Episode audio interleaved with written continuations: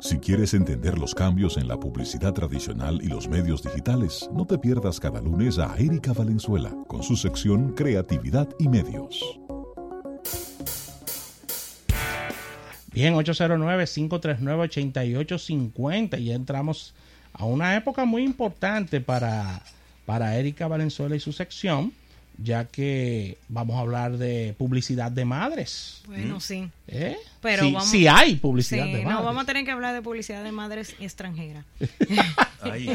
de verdad. Eh, y bueno, justamente ayer era el Día de las Madres en los Estados Unidos. Sí.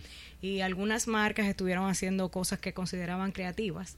Una de ellas fue IHOP, que estuvo colocando en sus redes sociales eh, una sonografía de un útero, como cuando eh, una madre va a tener su bebé, que va a hacerse su chequeo general, pero en vez de bebés estaba lleno de pancakes. Yo no le puedo explicar lo que pasó en el internet con esa imagen. Es decir, las críticas eh, fueron muy graves, sobre todo, señores, porque en este momento hay un debate muy fuerte sobre el aborto en los Estados Unidos. Entonces, tú poner una imagen de un útero eh, con lleno de pancakes, eh, se prestó a que eh, activistas de ambos lados utilizaran la imagen para estar defendiendo cada uno sus posiciones.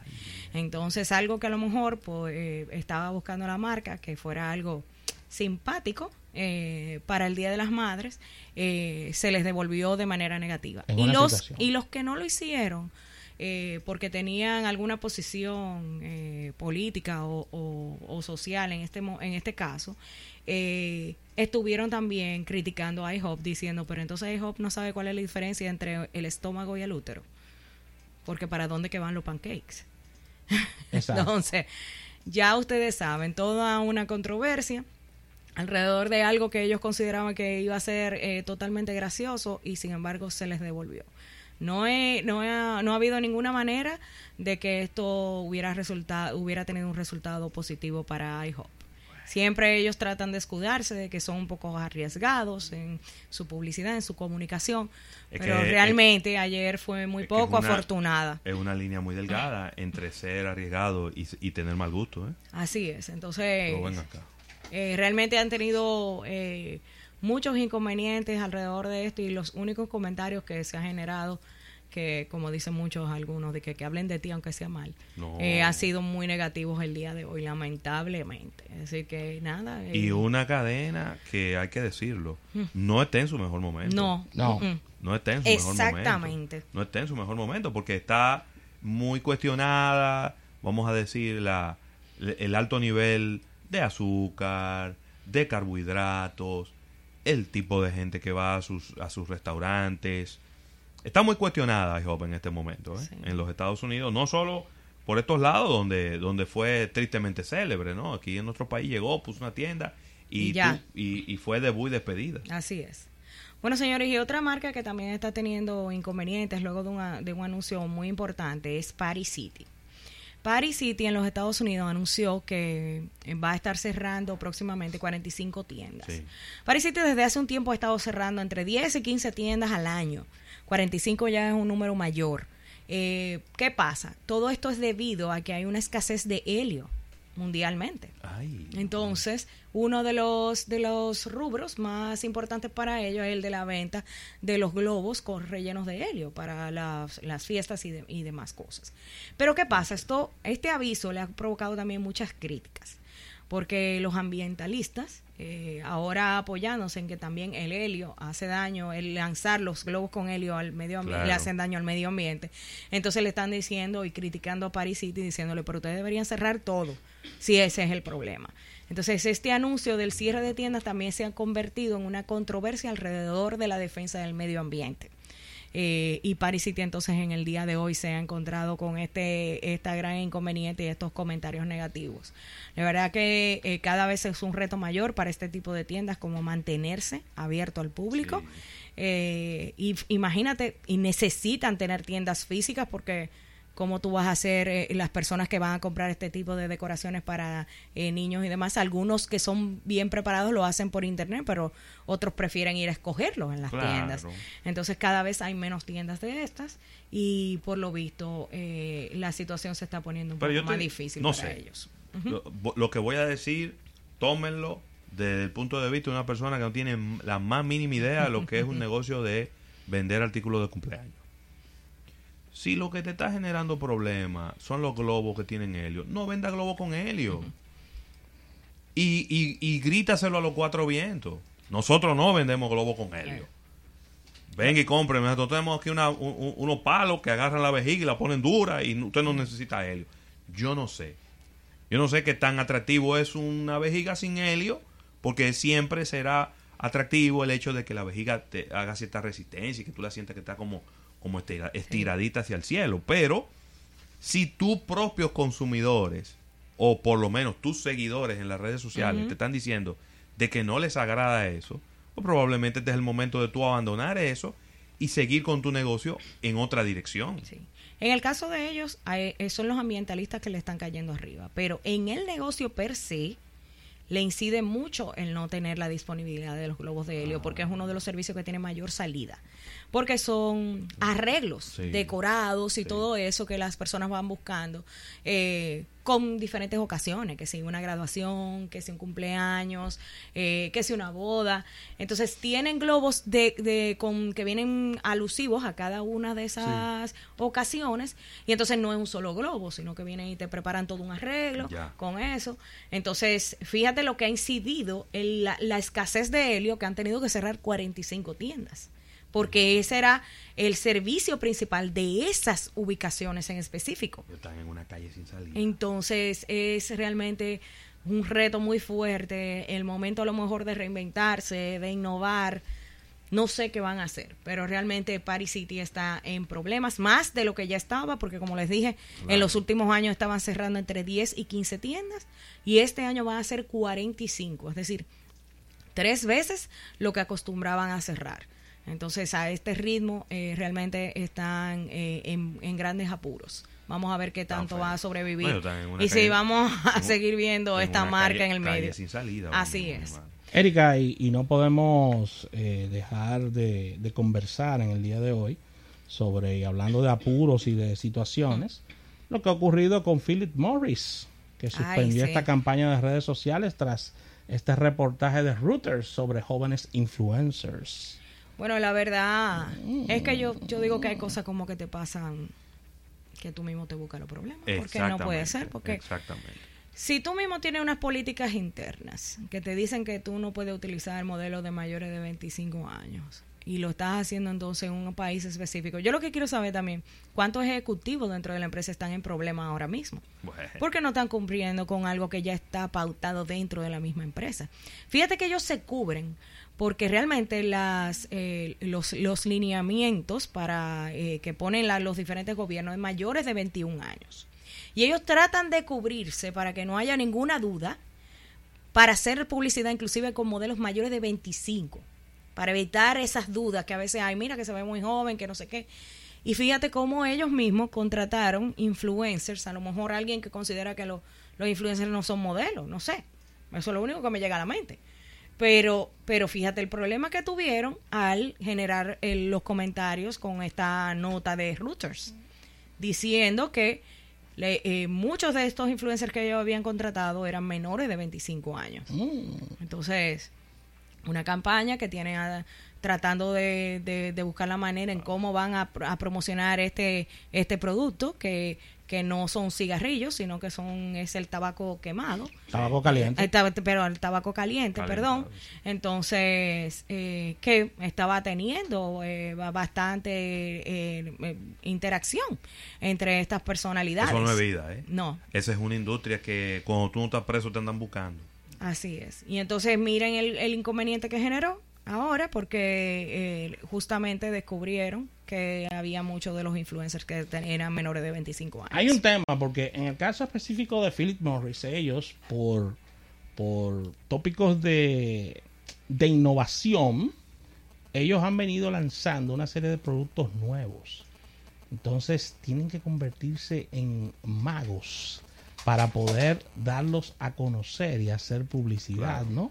Debido a todas las limitaciones, pero ellos han, estado presentando un catálogo de, de productos en, en, distintas partes del mundo, que son estas, diríamos que infusiones o, o estos productos que son colaterales al cigarrillo y ellos no tienen forma de cómo, de cómo presentarlo. Hay muchísima gente que no sabe cómo funciona ICOS. No. No sabe cómo funciona ICOS, por ejemplo. Pero no lo saben por las limitaciones de la publicidad que no puede ser masiva, ¿no? Entonces ellos tienen un reto ahí enorme, Erika, de, de, de, ver cómo van a conocer todo, todo esto. Fíjense que inclusive ellos tienen en, aquí mismo, en diferentes plazas y demás, y centros comerciales, eh, como un stand donde tienen eh, una especie de promotores que te van explicando y que te hace que a los cuales tú te puedes acercar para que te expliquen un poco sobre el producto. Por como explica Rafa es decir ese reto que tienen de no poder realizar eh, la publicidad masiva. Y por esto mismo estaban haciendo esta estrategia de influencers. Pero tienen que ser muy cuidadosos porque mira entonces lo que le pasó. Bueno ellos, ellos dieron una especie de disculpa diciendo nos sentimos profundamente decepcionados uh. al descubrir esta brecha y estamos agradecidos que nos hayan llamado la atención, oye. Así es. Oye. No le queda de otra. Acuérdate que tú estás hablando del país del Sosorri, ¿eh? Sí, sí, sí, sí, sí. Es el país del Sosorri, entonces ahí no hay, sí que, hay mayores inconvenientes. Situaciones con estos temas. Bueno, y otra cosa que tenemos que estar pendientes de lo que viene ahora eh, próximamente, ya el mes próximo, el, Festival de Cannes. Lions. Recuerden que hace pocos días ya se anunció que eh, Nonora Elmúdez iba a ser eh, una de los jurados en media, eh, representando a la República Dominicana. A mí me encanta Canes porque ellos le dan la misma importancia a la premiación y a los jurados. ellos comienzan a decir cuáles son los jurados. Y es, que lo, es que el prestigio del premio depende de los jurados. Sí, sí, pero ellos están claros en eso. Para tú decir, espérate, ¿quién, ¿quién es que va a votar por mi pieza? Yo tengo que saber quiénes son los que están ahí. ¿Por qué tú te crees que aquí la gente vive, vive desmeritando los premios que se entregan, por ejemplo, en los soberanos. Desmeritándolos. Porque que no debió ganarse los fulanos. Eh, ¿A qué me refiero? Que hay una controversia. ¿Por eso es acroarte? No debió, por precisamente. ¿Por eso es acroarte? Precisamente. Tú me diste la razón ya. ¿Y qué tú quieres decir de acroarte? ¿Que está desprestigiada?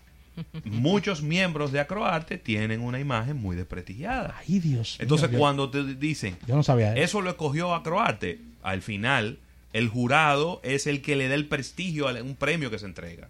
Así es. Si el jurado tiene problemas de reputación, el premio también tendrá problemas de reputación y Canes lo sabe. No, Canes lo sabe tanto que, bueno, miren eh, lo que ya hablamos sobre este reconocimiento a Lord Michaels, que, señores, es decir, aunque sea un programa que se pasa en los Estados Unidos, reconocido en el mundo entero, Saturday Night Live. Solo máximo. Y cómo ellos reconocen inclusive la incidencia que tiene ese programa en el marketing. Porque ustedes han visto nada más la sección de cuando ellos eh, crean sus propios comerciales. Entonces es, e, ellos trabajan muy bien con el storytelling, el conocimiento de la cultura y lo que se está moviendo en los comerciales. Y yo creo que esto de anunciar a Lon Michaels también es una manera de mantener la atención sobre el festival, porque el mismo festival tiene que mercadearse. Si no mantiene su prestigio, si no mantiene el interés de quiénes son las celebridades que van a estar ahí, Recuerden que siempre estamos hablando antes de que, de que comience cuál es la, la marca de medios que va a ser eh, eh, eh, galardonada en el festival, cuál es la marca del año, en, cuáles son los jurados, como estábamos diciendo anteriormente, y todo mantiene siempre en vilo a los que están pendientes del Festival de Cannes hasta que llegue el momento del festival y luego anunciar quiénes fueron los ganadores. Es decir, que vamos a estar muy pendientes de esto que está ocurriendo. Bueno, señores, y como estas últimas semanas hemos tenido que hablar de Game of Thrones. No, no pasó ningún product placement ayer. en, lo que fue el episodio de ayer. Solamente si era de alguna, de alguna marca de mechero. Exactamente. Bueno, y justamente, eh, hablando, bueno, no voy a dar ningún spoiler, pero hubo mucho fuego ayer. Entonces, hubo mucho fuego porque había mucha ira y el personaje que tenía mucha ira no había comido. Entonces, adivinen qué marca se montó en eso. Uh. Sneakers. Sneakers. Sneakers.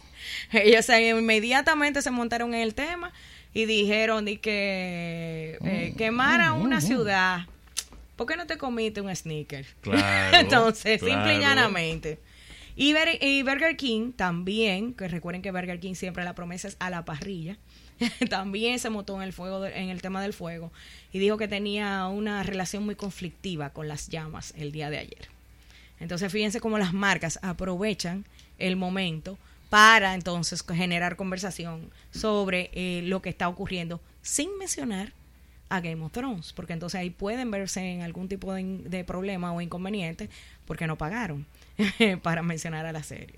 Pero todo el mundo sabe de lo que están hablando. Entonces es una manera muy inteligente de llamar la atención alrededor de esto. Y otro que está llamando mucho eh, la atención alrededor de algo que ocurrió en uno de sus vehículos es Elon Musk que ha estado comentando sobre lo ocurrido, este video, vamos a decir, para adultos, eh, que se filmó dentro de uno de sus vehículos, donde le estaba diciendo y comentando dentro de sus eh, de su, dentro de su Twitter que que, bueno que habían otros usos eh, para usar el piloto automático dentro de sus vehículos. Pero una de las cosas más curiosas que ha ocurrido es que esa marca empezó a mencionarse en el famoso portal Pornhub. Mm, una de las marcas más buscadas. Luego del lanzamiento de ese video, vamos a decir lanzamiento, porque sí, fue al estrellato, eh, una marca que quién consideraría de qué manera se va a, va a aparecer dentro de ese portal de Pornhub y sin embargo, fíjense todos los comentarios que ha generado luego de que saliera ese y, video. Y, unos intercambios de tweets. Ah, sí, porque y creo que el propio Elon Musk se metió en la conversación y dijo, eso no está bien. Ah, no, él dijo que no estaba bien. Porque usted no puede. Porque tiene que poner la atención, pero sin embargo, luego eh, eh, estuvo con otros tweets diciendo que qué bueno que encontraron otros usos. Claro, Pero, pero lo dijo que no debe dejarse descuidado. Nunca debe de dejarse el guía descuidado porque no es 100% confiable. Y qué bueno que ahora la intervención de él en, tweet, en Twitter ha sido moderada ¿verdad? Eh, no como en otras ocasiones. Para que no le pase, no le, venga un problema legal de que él se ponga a estar aplaudiendo, de que dos gente se pongan a tener Parece que lo están un vehículo. No, y, y, y claro, le están diciendo, cuidado, porque ahí hay una implicación legal con tu principal producto, que es el Tesla. Entonces, si tú te pones a apañar eso, ahorita van, si un accidente, van a decir que eso fue por culpa tuya. Claro. Entonces él tenía que decir eso, aunque estuviera luego ya aplaudiéndolo. Bueno, señores, y vamos a continuar hablando tanto de Uber como de Lyft. En el caso de Uber, eh, que bueno, que ya escucharon al principio del programa algunos de los problemas que ha estado teniendo, está siempre buscando la manera de cómo agregar servicios. Y en este caso está agregando, eh, está probando con lo llamado Uber Pin. Uber Pin es un servicio que va a estar habilitado en aeropuertos. empezaron con el aeropuerto de Portland donde eh, quienes han tenido la oportunidad de usar Uber se darán cuenta que en muchos aeropuertos lo que hay es como una zona específica para tú decirle al Uber que te recoja. Es decir, no te puede pasar a recoger por el lugar donde recogen a todo el mundo. Entonces ahora en esa zona con el Uber PIN, tú lo que vas a es a montarte, vas a llegar a esa zona y vas a coger el primer carro que esté disponible. Y a ese conductor tú le vas a mostrar un PIN que te va a salir en la aplicación de Uber. Mm. Entonces no vas a tener que esperar. Hay una fila de vehículos Uber esperando ahí. Oh. Tú te montas en el primero que esté disponible y le das el PIN al conductor. Esto es una, una prueba que ellos están haciendo en el aeropuerto de Portland para que este eh, servicio específico se habilite en el resto de los aeropuertos. Y en el caso de Lyft, y ya ustedes están viendo la competencia que está ocurriendo con estas marcas, ya está entrando en la renta de vehículos. Es decir, tú no vas a buscar un vehículo que va a venir con un chofer, sino que ese chofer te va a dejar el vehículo y te lo va a alquilar a través de la aplicación de Lyft. Así como están haciendo con las patinetas eléctricas y otro tipo de, de objetos de movilidad. Entonces, fíjense cómo están buscando innovar y separarse uno de la otra con servicios diferentes. Eh, vamos a ver que cada vez eh, eh, estos servicios van a ir integrando otras cosas, novedades, dependiendo del lugar donde se encuentre. En este caso, Lyft lo está haciendo en San Francisco, en mm, California. Entonces, nada, vamos a estar muy pendientes de cómo estas, estas compañías tratan de sobrevivir a los retos que se encuentran en las diferentes regiones del mundo, con las huelgas, etcétera, tratando de buscar otros servicios adicionales que a lo mejor no tengan que ver con choferes. Okay. Muy bien. Muy bien, muy bien. Déjame decirte que me parece razonable, como, como bien lo explicas, en lugares específicos. Sí. Porque de repente, si ya tú sabes que aquí siempre va a haber una gran cantidad, que hay mucho flujo, y tú no tienes esos 5 o 10 minutos para esperar un vehículo que venga y te recoja, mejor tú bajar caminando y tomar el vehículo y enseñarle la dirección a donde tú quieres. Exacto, y entonces ya ahí se activa el, la vuelta con ese pin que tú Aquí pudiera llamarse Uber Carrera. Ajá, Una carrera, Rafa. Era así que funcionaba la carrera. Tú parabas un carro público y decías una carrera al ensanche de la fe. Y si había otro pasajero, decían, fulano, apéate y le devolvían su dinero. Así era que funcionaban. Los... Ese es el, el abuelo del taxi. Pero bueno, ya vemos cómo cada una de estas eh, apps van diversificándose y agregando servicios dependiendo de dónde se encuentren. Así es. Excelente, Erika, y de verdad que muy lento hemos visto este tema de la publicidad local en República Dominicana con el tema del Día de las Madres, ¿no? Es decir, no es que realmente en creatividad no ha habido nada como impresionante, ha sido más de lo mismo. Pero realmente eh, tampoco es que hemos visto los periódicos tan forrados como en otros años anteriores. Eso me preocupa porque recuerden que el año próximo es un año electoral y justamente coincide con el Día de las Madres eh, el momento de las elecciones. Entonces, si eso está pasando este año, ¿qué va a ocurrir el año próximo? Que ya vamos a estar en plena campaña política. Entonces, eh, nada, esperemos que se pongan las pilas, en, faltan dos semanas para el Día de la Madre, y a ver si se van intensificando las colocaciones. Así es. Así que dar las gracias por tu presencia, Erika, como cada lunes. Y como bien dice, vamos a esperar cómo vienen las próximas semanas, ya que muchas veces hay campañas que son bien cortitas, ¿no? Y que no necesariamente se toman el tramo entero del mes. Así que Qué bueno que has estado con nosotros. Agradecer a nuestros amigos de Asociación La Nacional por el auspicio de nuestro espacio del día de hoy. Y a partir de mañana nos unimos en otro almuerzo de negocios a partir de la una. Así que síganla pasando bien.